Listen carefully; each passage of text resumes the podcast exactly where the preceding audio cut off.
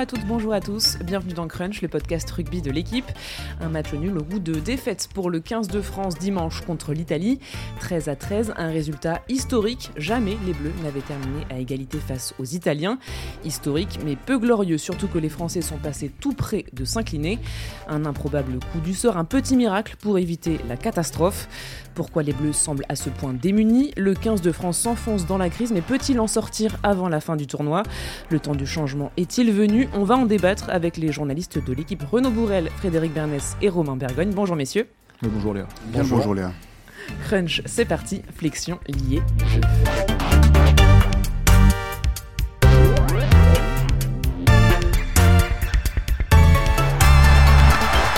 On pensait que ce match contre l'Italie tombait au meilleur moment, qu'il permettrait aux Bleus de se rassurer après un début de tournoi difficile. Bon, ça ne s'est pas vraiment passé comme prévu. Au lieu de retrouver des couleurs, les Bleus s'enfoncent encore un peu plus dans le doute. Messieurs, vous étiez au stade. Quelle était l'ambiance au coup de sifflet final? Car on le rappelle, le scénario est assez improbable. L'Italie a la pénalité de la gagne. Paolo Garbisi s'apprête à tirer, mais le ballon glisse. Il le remet rapidement, tire dans la précipitation alors que les joueurs français ont commencé à monter. Et là, poteau est donc match nul je pense que match nul ou euh, enfin pénalité qui passe ou pénalité qui passe pas, ils étaient déjà au fond du saut. Euh, les Français, bon, on voyait des attitudes sur le banc, sur le terrain qui n'étaient pas qui pas très bonnes. Enfin, ils étaient, euh, je pense, conscients d'avoir raté ce match-là. Mais c'est vrai que c'était du coup très paradoxal parce que c'était les Italiens qui étaient en fait le qui le plus déçus. je crois que je vois, je vois Ange Capozzo qui reste deux minutes en boule par terre au milieu du terrain. Enfin. C'était euh, c'était assez paradoxal. Il y avait un beau trophée à remettre et du coup. Euh, hmm. Qui l'a eu, qui eu On ne sait pas qui a eu le, fameux trophée, le fameux trophée Garibaldi. Donc euh, non, non, c'était assez bizarre comme ambiance. Le stade s'est très vite vidé. Enfin, tout le monde était. Bah, c'était un match nul où tout le monde est sorti très déçu finalement. Donc, alors que les Italiens auraient pu voir ça dans l'absolu comme une super perf, mais c'était morne, morne pleine à la fin le stade a à peine sifflé sur la pénalité, en fait, euh, souvent mm. un peu de mauvaise foi, euh, normal. Mais quand euh, l'arbitre siffle pénalité pour l'Italie, il y a des sifflets mécontents, mais qui s'arrêtent très vite, en fait, parce que c'était quelque part un coup de pied qu'on attendait, étant donné le scénario de cette, cette fin de match. En fait, c'était presque inéluctable que les Français allaient, allaient finir là-dessus. Et quelque part, je sais pas, il y a eu un un génie qui a soufflé sur le ballon, un, bon génie ou un mauvais génie en fonction de quel côté on se place, qui a, soufflé sur le ballon, qui l'a fait tomber. Parce que là, un coup de vent dans un, stade fermé avec un toit, c'est quand même du jamais vu. lui il a dit c'est la première fois, je pense que là c'est historique. Euh, mm. un ballon qui tombe alors qu'il n'y a pas de vent. Euh, il s'en voulait le pauvre. Là, il faut faire un saut au Vatican d'urgence parce que. C'est vrai que ça fait quand même deux coups de chance avec euh, le match contre l'Écosse et, et, ce ballon qui, qui, tombe. quoi. Ah bah oui, là on est vraiment à deux doigts d'être à trois défaites en trois matchs du tournoi. Euh, Trois doigts de dit et un ballon qui. parce que finalement, l'essai d'Olivon euh, qui est accordé, euh, il n'est pas si éloigné de l'essai refusé aux Écossais à la dernière minute. là, le poteau, comme dit Renaud, effectivement, on voyait venir les Français qui se faisaient des passes dans leurs 30 mètres à un de moins. ils jouent un drôle de jeu quand même. Et, finalement, cette pénalité, elle est tout à fait logique. on, sentait effectivement venir le truc. Et, en fait, ça pourrait tout à fait quand les Italiens marquent et transforment en coin, là. Il doit rester quoi 10 minutes à ce moment-là 10 minutes. Et euh, parce que même quand les Italiens marquent en coin, on peut se dire, bon, ils n'ont pas encore transformé, peut-être s'en sortir ric-rac, mais là, ça fait 13 partout. Et c'est vrai que les 10 dernières minutes, je crois, à part une touche volée par Abadi qui doit redonner un peu euh, d'espoir, parce que c'est un ballon qui, récupère au milieu du terrain et tout ça. Euh, derrière, on sent que la dynamique est clairement pas pour les Bleus et qu'il il peut y avoir un accident, et l'accident arrive avec cette pénalité-là. Et heureusement que ben, le vent de Pierre Mauroy a changé le destin de cette pénalité en conférence de presse et en zone mixte. Euh, comment vous avez retrouvé euh, les joueurs euh, On n'en a pas eu beaucoup.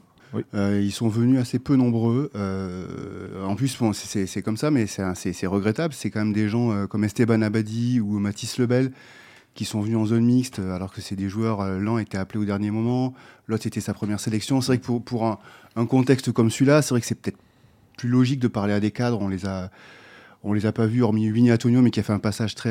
Cadeau, les gars très rapide. Euh, sinon, en conférence de presse, euh, au moins cette fois-ci, on peut reconnaître que Fabien Galtier n'est pas euh, pas parti dans un, concept un peu trop un peu trop bizarre. Donc, il n'a pas dit que le contenu était était parfait. Il a reconnu que ça, aurait tout à fait pu être une défaite, mais pas plus que ça en fait.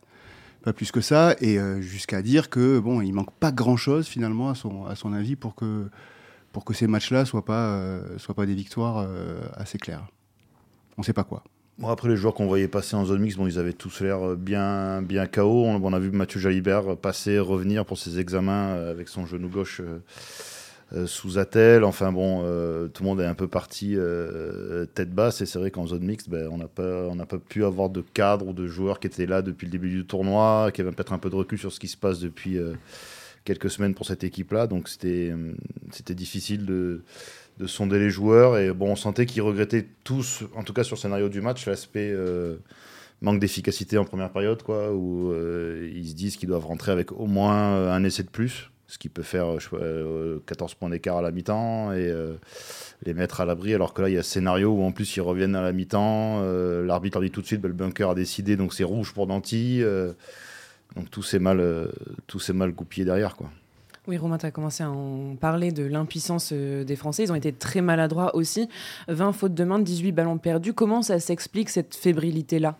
Bah, Ça s'explique difficilement en fait parce que on comprend. Moi, finalement, je comprenais beaucoup mieux la stratégie à Édimbourg, avec tous les défauts qu'elle peut avoir, c'est-à-dire un, jeu très conservateur. Euh, mais au moins, il y, a, eu une idée et on s'y tient quand même euh, quasiment tout le match. Là, je comprends pas parce qu'on bâtit une équipe euh, la plus lourde, je pense, depuis très longtemps en équipe de France, avec Tuilagi, avec Antonio. on sait que les, Italiens, il leur manque leurs trois meilleurs piliers. On sait que c'est le pack le plus léger du tournoi. Et effectivement, on voit qu'on veut insister là-dessus. On voit que ça marche. On gagne des pénalités en mêlée.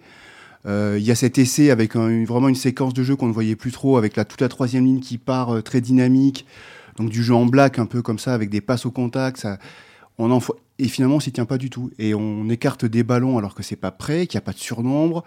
On fait des jeux au pied, ça aussi c'est une constante de ce début de tournoi. Le jeu au pied offensif euh, des Bleus est vraiment faible, mais faible. Et, et, donc évidemment, on écarte des ballons. Alors est-ce que c'est Mathieu Jalibert qui demande ces ballons-là et qu'il n'est pas lucide sur, sur la situation? Et puis après, il y a des passes. Mais, si vous prenez la première action, regardez ça ce matin avec Alex Bardot, dès la première action du match, c'est un jeu au pied haut des Italiens qui est pas du tout bien contrôlé par Ramos, donc le ballon est pas bon du tout. Et ça finit par la, donc la première passe des Français, c'est une passe de Jalibert de 20 mètres qui est par terre. Et cette passe, elle est dangereuse parce que Capozzo peut l'intercepter. De là, les rucks sont pas bons. Le premier ruck, c'est Lucu qui doit y aller. Donc quasiment cette première action, elle montre déjà tous les problèmes qu'il va y avoir tout le match. C'est Lucu qui doit aller dans le ruck. derrière, ça fait pénalité pour les Italiens. Oui, pourtant on se dit, euh, il y a, l'essai d'Olivon avec euh, cette fameuse séquence des avants qui avancent, il y a quelques ballons portés qui sont quand même assez spectaculaires où ils emportent tout sur leur passage. Euh, nous on en plaisantait entre nous, mais sur les trois premières mêlées, ils désossent tellement la mêlée italienne qu'on se dit bon bah on va faire ça toute l'après-midi, hein, on va même faire, on va faire exprès des en avant pour avoir mêlé quoi. Et puis, et puis, et puis tout s'arrête, tout s'arrête. ils arrêtent de jouer comme ça. Et bon, sans, sans, être dans, la tête de, des, des joueurs sur le terrain, les explications qu'on peut avancer quand même.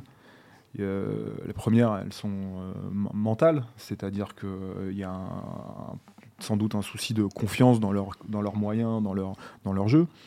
Elles sont, on a un peu l'impression aussi euh, physique, c'est-à-dire de, joueurs émoussés qui se, se déplacent plus comme ils se déplaçaient avant aussi facilement, qui ne circulent plus aussi bien, qui ont plus l'énergie. ce fameux jeu en black, c'est un jeu qui demande beaucoup de d'investissement athlétique et qui n'ont plus l'énergie aujourd'hui de le en tout cas sur ce tournoi-là, euh, de le faire. Et donc, quand vous commencez à être euh, secoué sur les impacts, euh, emmerdé comme vous l'avez été dans les rucks par, par l'équipe d'Italie, qui a été super vaillante, mais en fait quand même pas géniale, qui avait pris 36-0 15 jours avant en Irlande, c'est qu'effectivement, il y a, enfin, si vous passez au scanner, le diagnostic il va être, il va être salé quoi. Jonathan Danty a pris un carton rouge juste avant la pause. En plus, euh, comme contre l'Irlande et l'Écosse, les Bleus ont donc encore joué euh, en infériorité numérique. Ça aussi, ça prouve que ça ne va pas. Bon, après, c'est une situation euh, accidentelle, mais après, cette montée-là en pointe de Danty, je sais pas, elle peut correspondre à un moment où lui aussi se dit bon, là, on, on recule trop, faut qu'on soit plus agressif en défense, parce que les Français ne sont pas des masses non plus dans ce début de match. Et euh, bon, et après il y a l'accident euh, qui a lieu. Bon, c'est des situations classiques, ils se baissent pas, tête contre tête, euh, ralenti, ralenti, ralenti, et finalement carton, enfin jaune puis rouge. Mais ce qui est sûr, c'est que ça, ça plombe encore le, scénario du match parce que bon, contre l'Irlande, ça avait pris des proportions énormes avec le carton rouge de Willem C parce que c'était l'Irlande, euh, que justement ils avaient déjà un jus supérieur à l'équipe de France, même quand Willem C, euh, même Willem C était là. Et là, en fait, c'est comme si tous les éléments du piège commençaient à se refermer sur cette équipe-là. Et comme elle a justement, comme disait Renaud, ni les ressorts mentaux, ni les ressorts physiques pour avoir beaucoup de certitude sur la deuxième mi-temps, ben, les éléments du piège se referment. Mais après, quand l'Italie reste à 6, même quand ils sont 13-3, 13-6, donc ils sont à 7 points, que les entrants français font pas forcément une entrée, euh, notamment sur la discipline, euh, très déterminante. Euh, bon, ben, le match prend, prend une mauvaise tournure et là, où cette équipe de France pouvait s'en sortir, malheureusement, ça n'a pas ça ça a pas marché cette fois-ci. Et donc ce rouge effectivement il, plombe tout. Puis en plus ça fait une ligne de trois quarts un peu il y, a quand même un truc bricolé aussi excuse-moi je, je, je, m'immisce mais il y, a un truc qui est symptomatique quand même c'est que ça doit être une rareté au niveau international d'avoir une équipe qui sur trois matchs de suite prend un carton rouge pour la quasiment enfin rouge jaune rouge mmh. pour quasiment exactement la même faute quoi c'est-à-dire que on parle beaucoup des dans l'entraînement des, des détails de soigner les détails des c'est des, choses qu'il faut. Euh, normalement, il faut régler d'un match sur l'autre. Et là, vous enchaînez trois matchs de l'équipe de France et il y a trois cartons pour la même faute. C'est, euh, enfin, moi, ça, ça m'interpelle. quoi. En tout cas, l'équipe de France, c'est l'équipe qui a pris le plus de cartons euh, depuis, le, début du tournoi avec deux cartons jaunes et deux cartons rouges, alors que l'Irlande, l'Écosse et l'Angleterre ont pris que, entre guillemets, trois cartons jaunes. Est-ce que malgré tout, dans ce match, il y a quelque chose de positif? Euh, au niveau individuel, on peut sortir quand même la, bonne première titularisation de Pozzolo Tulagi, bon, qui est sorti euh, très vite, hein, parce que ça a coaché très vite dans le 5 de devant. Euh, la mêlée en première période. la première mi-temps de François Cross, quand même. Je oui, pense François Cross. lui, pour le coup, on a l'impression qu'il essaie d'organiser quelque chose, d'être vraiment. de créer du lien dans ce jeu-là. Il est un peu tout seul à faire ça. La dernière fois que la France a affronté l'Italie, c'était il y a pas longtemps, c'était pendant la Coupe du Monde, en octobre, victoire 60 euh, à 7. Les Bleus avaient déroulé. Euh, comment expliquer une telle différence aujourd'hui, sachant qu'il y avait 11 joueurs euh, en commun dans le 15 de départ? C'est le sport, ça, Léa. Qu'est-ce que je vous dise C'est le sport. Non, mais c'est. Moi je, moi, je pense qu'il y a un vrai manque de lucidité. Alors, j'imagine que c'est les discours de zone mixte, mais Uni Antonio est venu hier et nous dire Ah non, mais attention, cette équipe d'Italie, là, c'est le tournoi, c'est autre chose, c'est pas la Coupe du Monde, c'est très dur de les battre dans le tournoi. Bon, bah non, en fait, euh, c'est pas. Euh, enfin, le sujet, c'est pas celui-là.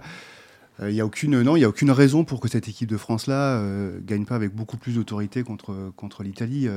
c'est évidemment pas. Moi, je l'ai pas vu venir en tout cas. Franchement, je, pensais qu'on allait. je pensais que dans le scénario du pire, on s'emmerdait une demi-heure, trois quarts d'heure, allez une heure, et puis qu'ensuite ça finissait comme d'habitude avec avec trois essais de plus. Enfin, vraiment. Et là, euh, et là, réussir à se perdre les chefs comme ça jusqu'à avoir une balle de match contre soi, franchement, euh, euh, oui. Alors la Coupe du Monde, c'était un tout autre contexte dans le sens où après, après une bonne campagne de matchs amicaux, après un match réussi d'ouverture avec toute la toute la pression qu'il y avait contre les All Blacks, et puis ensuite une montée en puissance, une gestion euh, de l'effectif, euh, du groupe, euh, une préparation aux petits oignons, ils étaient arrivés, ils l'avaient dit d'ailleurs, hein, ils visaient leur pic de forme pour, l'Italie, donc ils étaient arrivés comme ça, face à une équipe qui est très clairement en dessous du niveau. Là, vous n'arrivez pas dans le même état, mais enfin l'écart de, de talent, il reste quand même c'est dire l'état psychique de, cette équipe de France pour que pour qu'elle ait baissé de niveau à ce point-là. quoi. C'est une expression euh, courante dans la presse, c'est vrai, mais est-ce qu'on peut dire que ça y est, le 15 de France est plongé dans une crise? Alors, ceux qui disent ça, ils n'ont jamais joué au rugby. Hein. c'est Winnie Antonio qui a dit ça hier. Euh, tu limites très bien. En zone mixte. Ah non, non, non. Non, mais une crise, de quoi on parle pas Quand, on, quand une, vraie crise, c'est euh, c'est euh, les entraîneurs qui se déchirent entre eux, c'est euh, les joueurs qui commencent à tirer à vue, c'est un sélectionneur qui paniquerait et commencerait à, vider, à, virer, à virer un tel, à, à, faire des choix un peu erratiques. Pour, pour, le moment, on n'en est pas là, quoi. Pour, le moment, on n'est pas là. C'est sûr que par rapport à ce dont on avait l'habitude avec cette équipe de France, on est, on est très loin de, des beaux matchs qu'on voyait il y a encore un an. Mais, pour le moment, il n'y a pas d'écho qui laisse entendre qu'il y a des bains de sang en interne, que, ça tire à vue. Donc de crise, non. Sachant que on croit savoir quand même que pour le moment, vous avez une fédération qui va pas mettre la tête de, son sélectionneur sur le bio, euh, même si on terminait sur deux défaites, je crois pas. Oui, parce que la dernière fois que l'équipe de France, quand l'équipe de France avait fait un match nul contre le Japon euh, sous euh, Guinoves, ça lui avait coûté sa place. Là, euh, pour le coup, le, sélectionneur Fabien Galtier n'est pas du tout, pas du tout menacé. Alors on vous parle, non? Non, pour le moment, bien sûr que non. Enfin, je pense qu'il risque pas son poste, même dans tout ce tournoi. Ils peuvent, ils terminer même cinquième si vous voulez. Je pense pas. Je pense qu'il part avec un tel acquis de résultats et qui sont incontestables. Enfin voilà, que je pense qu'il est, il est assez tranquille de ce côté-là. Mais ça n'empêche pas, si c'est pas une crise, c'est un, recul évident, parce qu'il n'y a pas de raison. Enfin, je veux dire, les Irlandais sont aussi déçus que nous d'avoir perdu en quart de finale de la Coupe du Monde. Ils font un tout autre tournoi. Alors après, il y a peut-être d'autres choses à expliquer. Eux, ils n'ont pas changé leur staff. Nous, on a changé euh, deux personnes euh, ou trois dans le staff. D'accord? Mais enfin, c'était un tournoi où on recevait, euh, où on reçoit l'Irlande et l'Angleterre. C'est un tournoi qu'on pouvait ambitionner de gagner. Et c'est sûr qu'on va pas le gagner. Et ça, du coup, pour l'instant, on n'en aura gagné qu'un sous Galtier, quoi pour revenir à, la séquence euh, post-Japon on vire tout le staff, euh, sortait d'une tournée d'été catastrophique en Afrique du Sud. Derrière, tournée de novembre, deux défaites. Euh, deux défaites, plus ce match gratuit contre les Blacks à Lyon. Exactement, cadeau ça. Et ce match nul contre le Japon, et, derrière, vous virez tout le monde. Vous faites venir Jacques Brunel avec un, avec un staff de briquet de broc, avec des gens qui avaient fini par dire, je crois que c'est Julien Bonner, j'aurais peut-être pas dû venir en fait. et les, les résultats s'étaient effondrés, encore plus. Donc preuve que c'est pas peut-être pas non plus la solution, euh, même dans un contexte encore plus plombé que celui de celui dans ce moment. Mais ça leur met peut-être plus la pression quand même à Fabien Galtier et son et son nouveau staff.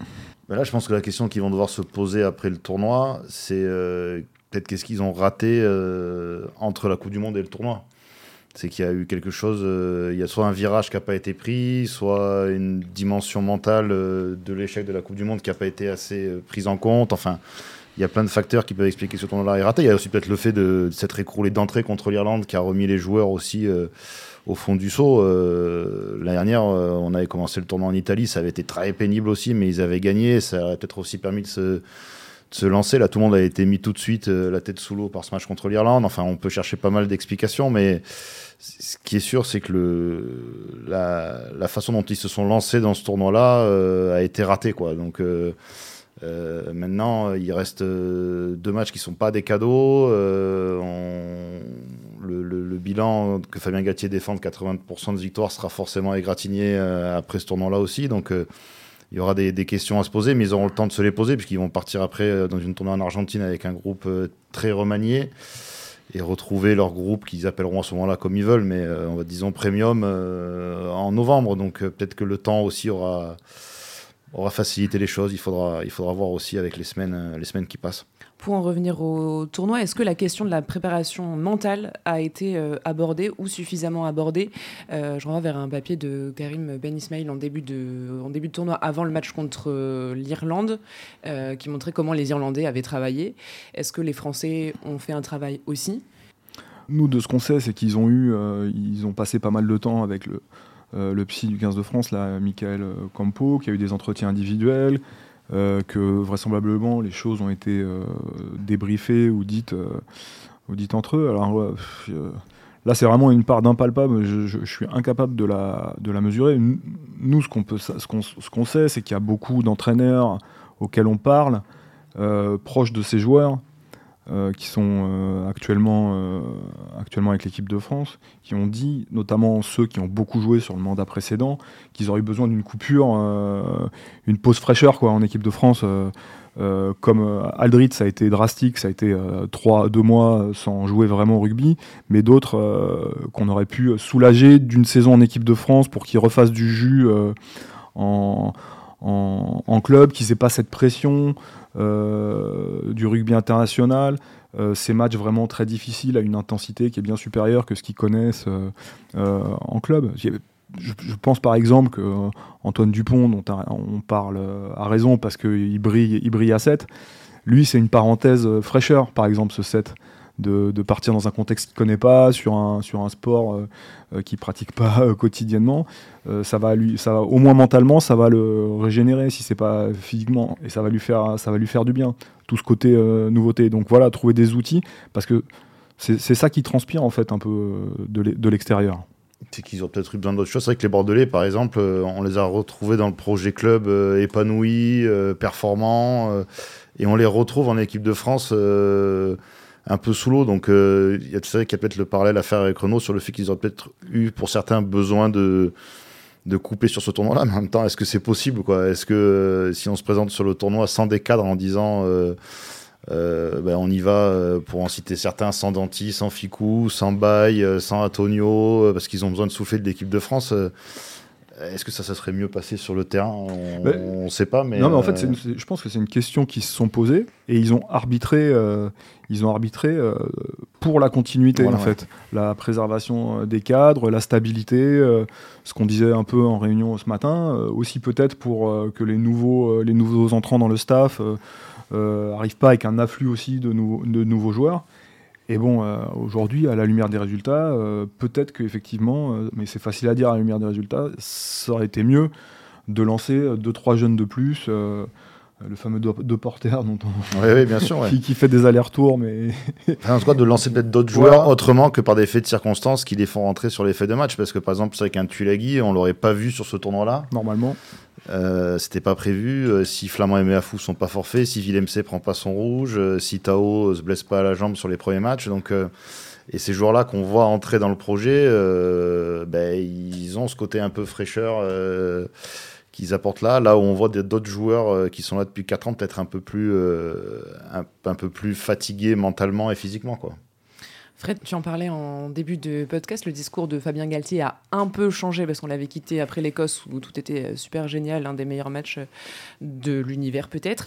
Euh, là, qu'est-ce qui, qu'est-ce qui a changé dans son discours? Qu'est-ce qu'il vous a dit? Bah, non, mais ce qu'il a dit, c'est qu'il était conscient que c'est un match nul qui, qui valait défaite, ou en tout cas qui aurait pu se transformer en défaite sans aucun problème. Après, ce qui est un peu frustrant, c'est qu'il a beaucoup insisté sur le côté, euh, oui, vous parlez du passé, du Grand Chelem 2022, du euh, fin de tournoi 2023 où l'équipe de France est très forte, ou en tout cas collectivement, elle a une vraie force. Et vous dites que ça c'est loin, mais moi je pense que c'est pas loin et qu'il manque pas grand-chose pour qu'on retrouve ces matchs-là. Et on a envie de lui dire, mais c'est quoi les détails? Puisqu'il parle de détails. Euh, on a quand même l'impression que c'est beaucoup plus que des détails. Et moi, c'est pour ça que sur la préparation mentale et tout ça, je me demande, je pense que si vous reprenez les déclarations de tout le monde avant l'Irlande, ils, ont l'air confiants en fait. Ils se sentent super bien physiquement, ils sont bien, ils sont clairs dans leur tête. Euh, on, ne repart pas de zéro, c'est la continuité et tout ça. Je pense qu'ils se sont trompés. Alors soit ils ont pris un mur qu'ils n'ont pas vu venir, soit ils se sont un peu menti à eux-mêmes individuellement, collectivement, je sais pas. Mais en tout cas, il y a un problème de diagnostic à un moment quelque part. C'est pas possible parce qu'ils avaient l'air vraiment d'être bien, que c'était clair, que et c'est absolument pas ce qu'on a vu. Le match contre l'Irlande, deux jours avant, on entend des gens nous dire que physiquement, ils se sentent super bien et on les voit marcher comme rarement ils ont marché en équipe de France depuis quatre ans. Euh, c'est qu'il y, a eu un problème quelque part. Donc il nous parle de détails, Fabien Galtier, mais on ne voit pas lesquels et on se demande si c'est pas plus grave que ça en fait. Est-ce que ce match euh, contre l'Italie, ça peut être un électrochoc pour l'équipe de France ou au contraire, ça peut encore plus euh, leur mettre la tête au fond du seau? C'est le sport, hein, Léa, c'est difficile de prévoir. Mais c'est difficile. Vous avez réponse à tout, c'est toujours la même réponse. toujours la même réponse. toujours la même réponse. Mais voilà, ça, il faut, voilà, dans les débats, il faudrait toujours oui, cohérence, cette, euh, voilà, certaine cohérence, monsieur. Et ça, vous l'êtes cohérent. Mais, euh, non, mais effectivement, c'est compliqué parce que je pense qu'il pensait partir sur le dernier bloc du tournoi, euh, aller à Cardiff où c'est jamais facile d'aller, recevoir les Anglais, voilà, toujours compliqué. Je pense qu'il pensait partir avec une victoire convaincante contre l'Italie dans les bagages quand même. Et là, ils partent avec euh, un suspendu d'anti, l'ouvreur blessé et un match nul piteux contre, contre l'Italie. Donc c'est. Ah non, euh, la France ne va pas bien, Léa. Je vous le dis, moi. la France va mal. Euh, la France va mal, oui, surtout qu'il y a des blessés. Enfin, un blessé, Mathieu Jalibert, touché au genou. Là, on enregistre lundi après-midi, donc c'est pas exactement euh, ce qu'il a, mais ça sent quand même pas très bon pour la fin de. On nous a dit aujourd'hui, sans doute six semaines. dans le meilleur des cas, quatre semaines. Voilà, ce lundi, à l'heure où nous enregistrons ce podcast. Ce qui voudrait dire fin de tournoi, Renaud. Ce qui voudrait dire, je parle sous votre contrôle, Frédéric, mais effectivement, six semaines, ça l'amènerait à ne plus jouer le tournoi. Même quatre semaines d'ailleurs. Nous sommes d'accord. Nous sommes d'accord. Euh, nous sommes d'accord, c'est super. Et euh, Jonathan Danty euh, sera suspendu pour le match contre le Pays ah, Il va être entendu, ce sera pas moins de, de trois semaines. Donc pareil, je pense que c'est fin de tournoi. Donc le staff va devoir faire des ajustements pour Mathieu Jalibert pour le poste d'ouvreur. Qui va le remplacer comment, le, comment le staff va s'organiser? Bah, Si on prend les listes de ce début de tournoi et les discours, normalement, c'est Thomas Ramos qui est censé être l'ouvreur euh, suivant dans la, dans la liste. L'autre euh, numéro 10 qui avait dans la liste était Antoine Gibert, qui a, sauf si je me trompe pas, fait une seule feuille de match. Euh, pour l'instant, euh, en réserve de la République, on peut avoir éventuellement Antoine Astoy, qui était le troisième à la Coupe du Monde. si on suit la logique de Galtier de faire place à la continuité, de garder ce, ce groupe-là dans sa forme et de faire appel à des joueurs qui ont déjà une expérience, il devrait, il devrait mettre Ramos en 10 et rappeler à l'arrière un Melvin Jaminet. Alors, euh, ce serait la logique si on s'en tient à ce qui se dit depuis le début du tournoi. Euh, après, est-ce qu'il va tenter quelque chose? On peut pas le savoir euh, à deux semaines du match contre les Gallois. Et au centre. Il n'a pas l'air très sûr de vous. Hein. Et au centre. Tu ferais quoi, toi Gilbert et en 10 et barré en 15 à l'arrière. non, non, c'est parce que je fais trop au GGL Stadium en ce moment. c'est ça. Mais euh, et après en 12 à la place de Danti, on pourrait avoir. Il n'y en aura jamais avec aussi peu de conviction, Romain. Euh. mais le, penchant de Galtier depuis 4 ans, c'est c'est pas de révolutionner euh, avec les joueurs en tout cas. Donc je vois pas aujourd'hui le contexte va encore moins aider à faire ça. on voit que souvent il revient dans les mêmes, surtout derrière je trouve. Il revient avec Moefana, on remet du Moefana, on remet Dantificou. Il touche pas trop à tout ça. Je le vois pas aujourd'hui dire on va lancer Gibert, on va mettre de porter ça paraît, euh, compliqué et pas du tout ce qu'il a fait jusque-là. Et là, pour le coup, je, reviens, je rebondis sur ce qu'a dit Renaud au départ. Euh, ça voudrait dire en fait paniquer. Et est-ce que notre sélectionneur panique? Je ne le crois pas. Je crois pas. Il connaît trop bien sa matière pour euh, paniquer. Mais notre sélectionneur, il dit qu'il faut faire corps dans les moments difficiles. Ah, il faut faire société. Ah, il a dit il faut faire corps et il faut faire société. Voilà. C'est. Qu'est-ce que tu en penses? J'en pense que euh, c'est souvent les ministres qui parlent comme ça, donc je me dis, est-ce que lui aussi a un destin ministériel? Ah, là, comme Paul. on adore. non, mais après, il faut être honnête. Pendant 4 ans, on a loué la cohérence de sélection et le fait de ne pas euh, couper des têtes euh, au moindre petit. Petite, oui, ou de s'enflammer sur le premier joueur qui marquait deux essais. Et, là, le fait que, le fait que comme on l'a vu après, dès, le match contre l'Irlande, il fallait, il fallait virer Lucu, il fallait ceci, il fallait cela.